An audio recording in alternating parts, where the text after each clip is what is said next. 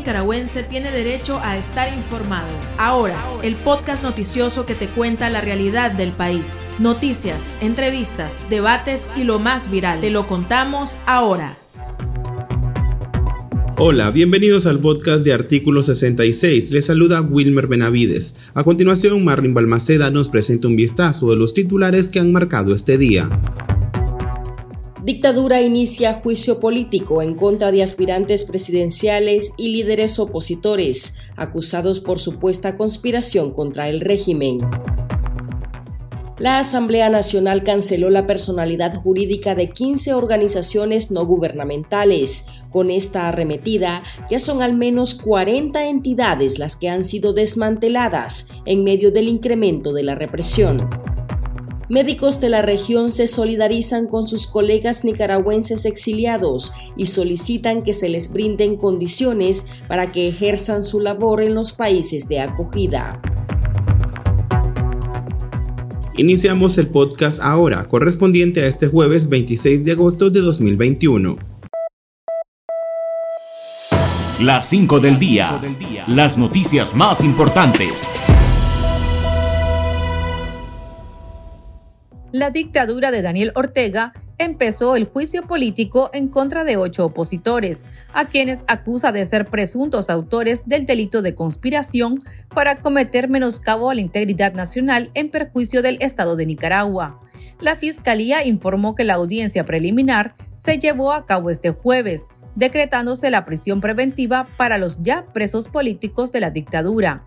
Los opositores acusados son los dirigentes políticos José Palé, Violeta Granera, Tamara Dávila y el dirigente gremial José Adán Aguerri, así como los ex aspirantes presidenciales Félix Maradiaga, Juan Sebastián Chamorro y Arturo Cruz.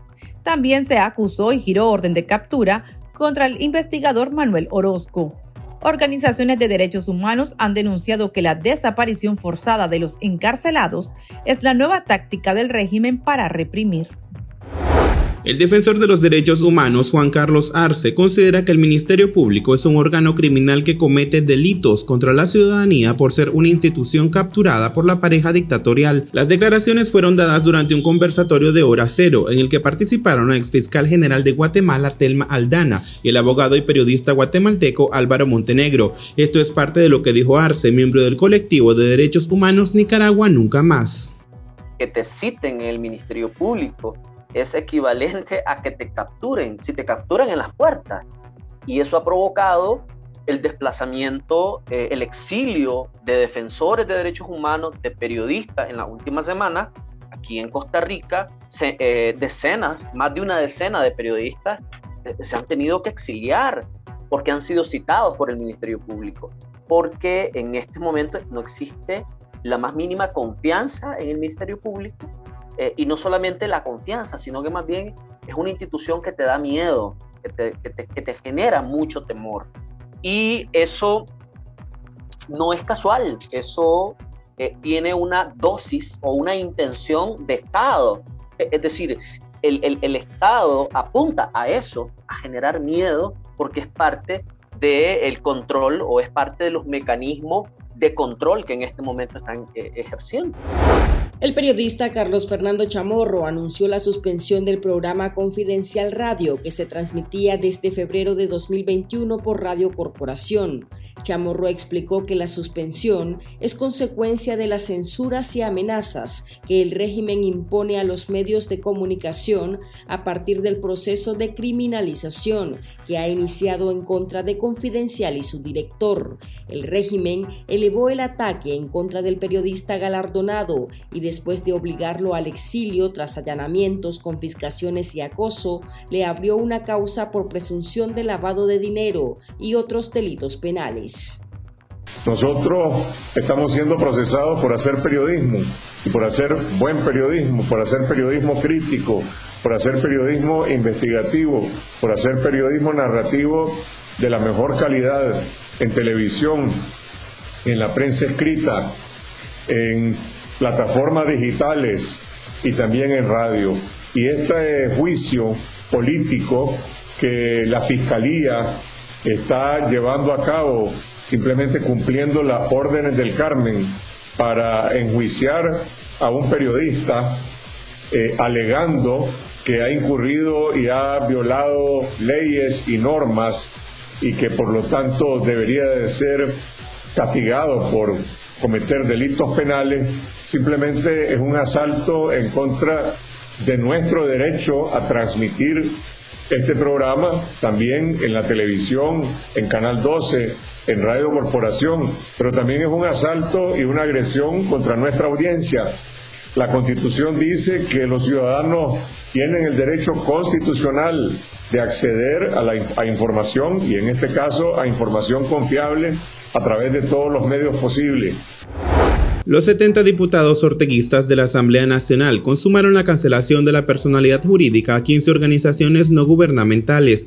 Estas se suman a las 39 ONG que ya les habían retirado su permiso para operar en Nicaragua, entre ellas seis extranjeras, estadounidenses y europeas.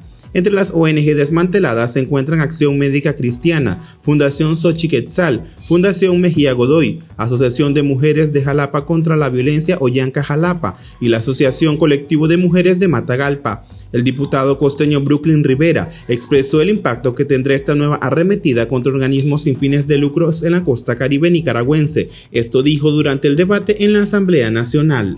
Este organismo de acción médica cristiana sirviendo por muchos años. Hemos visto su trabajo. Ha ayudado mucho a las comunidades con acciones en campo de salud, en campo de rehabilitación socioeconómica, dotando a las comunidades con implementos de trabajo, con herramientas de construcción, con semillas.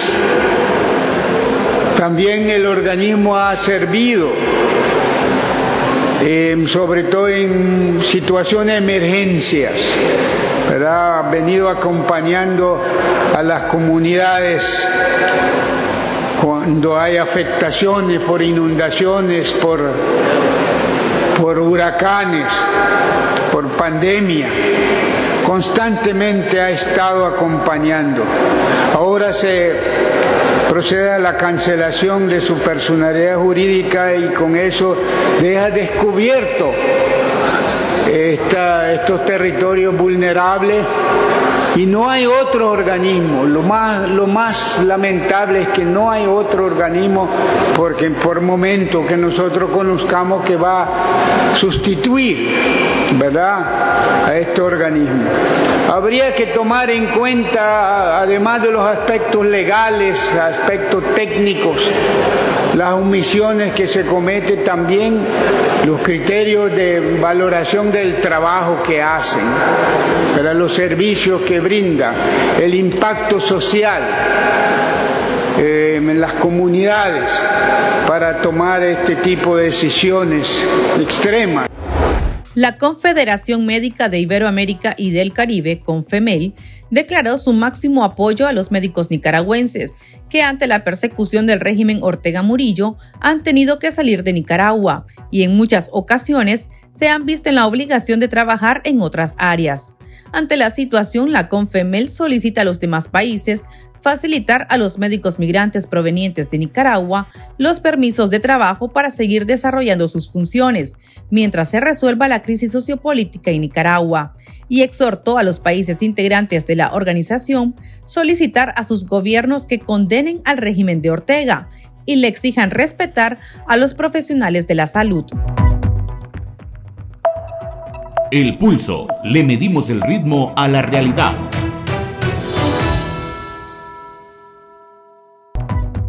El régimen aprobó recientemente reformas a la Ley General de Bancos, la Ley de Mercados de Capitales y la Ley de la Superintendencia de Bancos y otras instituciones financieras, CIBOIF, que incrementa el control del régimen sobre banqueros y empresarios y les advierte de fuertes sanciones económicas a esas entidades y a sus funcionarios que según el gobierno obstaculicen la fiscalización.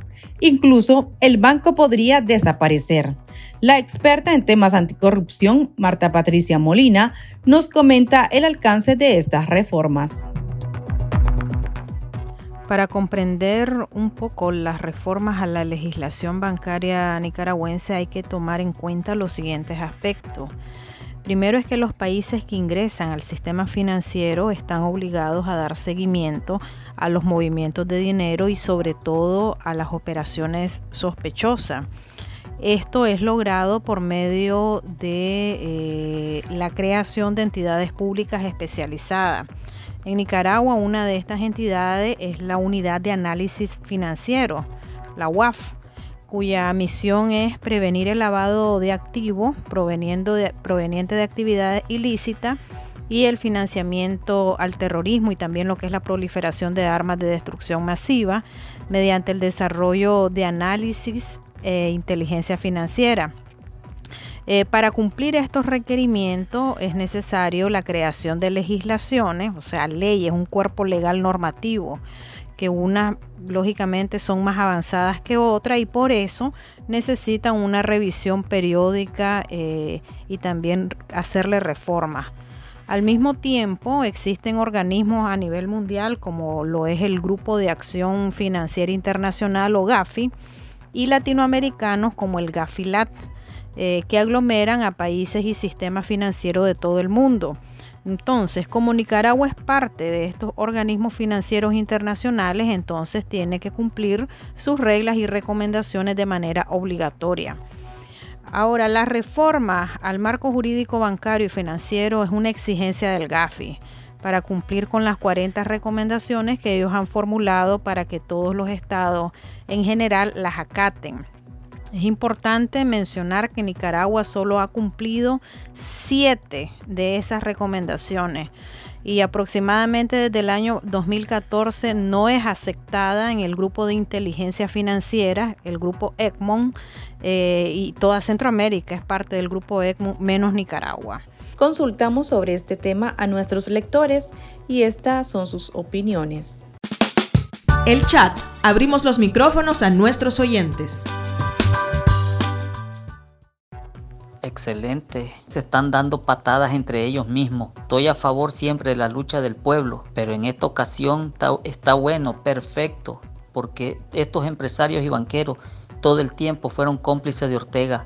Eso lo está utilizando él para controlar eh, las divisas que entran de un, del extranjero, porque sabe perfectamente que él con eso se la está beneficiando, porque él quiere sacar dinero por el asunto de que está un poquito más que todo en la bancarrota. Lamentablemente que estos bancos están entre la espada y la pared. Aquí en Nicaragua con esta ley y allá en los Estados Unidos con sus otras leyes, lo que va a sufrir un, un caos financiero en los bancos es que se vayan retirando cada uno de ellos al no poder soportar la gran presión financiera y política. Esa es una clara vista de que Ortega lo único que quiere es callar a cualquier costo. Ya acabó con toda la oposición de Nicaragua. Ahora lo único que él quiere es callar a los banqueros. Ningún banquero puede hacerse en contra de Ortega porque le aplican ese montón de leyes que vienen aprobando. En Nicaragua operan siete bancos privados, que según expertos son blanco del régimen, un régimen que intenta controlar las cuentas personales y evadir las sanciones impuestas a sus funcionarios corruptos y señalados de violadores de derechos humanos.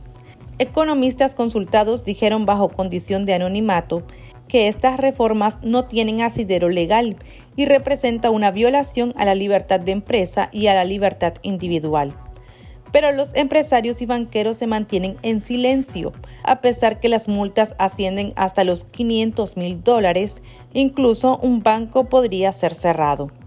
¿Cuál podría ser el impacto?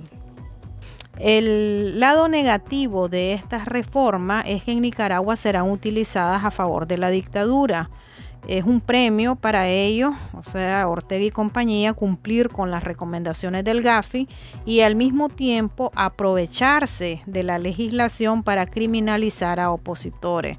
Esto es una característica de los estados criminales que usan la ley para dar persecución a opositores.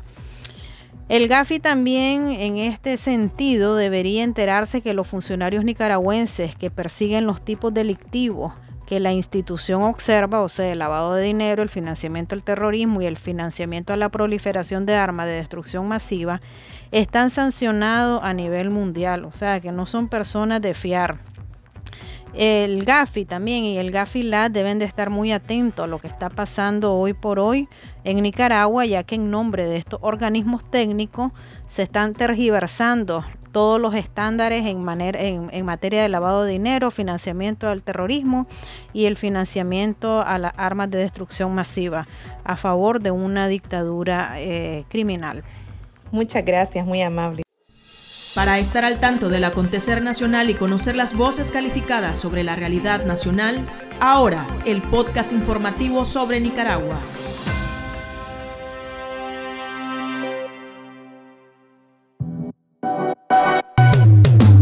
Tendencias, la viralidad de las redes sociales. En las redes sociales circuló un video que demuestra la presión a la que son sometidos los docentes de escuelas públicas no afines al partido de gobierno. En el video se observa a una maestra identificada como Margin Urbina del Centro Escolar Rubén Darío en Matagalpa, que sufre una crisis nerviosa en el colegio ante el aparente acoso y amenazas por parte de otros colegas sandinistas y de las autoridades de la escuela cuyo director fue identificado como Jaime Delgadillo.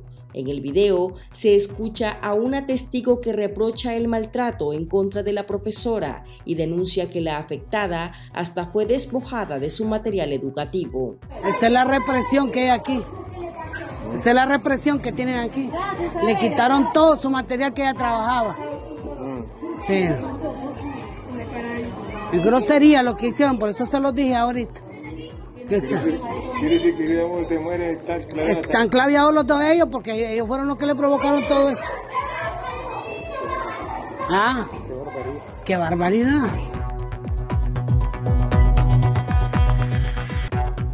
Aquí termina el episodio de ahora de Artículo 66. Continúe informándose a través de nuestro sitio web www.articulo66.com. Síganos en nuestras redes sociales, nos encuentran en Facebook, Twitter e Instagram y suscríbase a nuestro canal en YouTube. Hasta la próxima.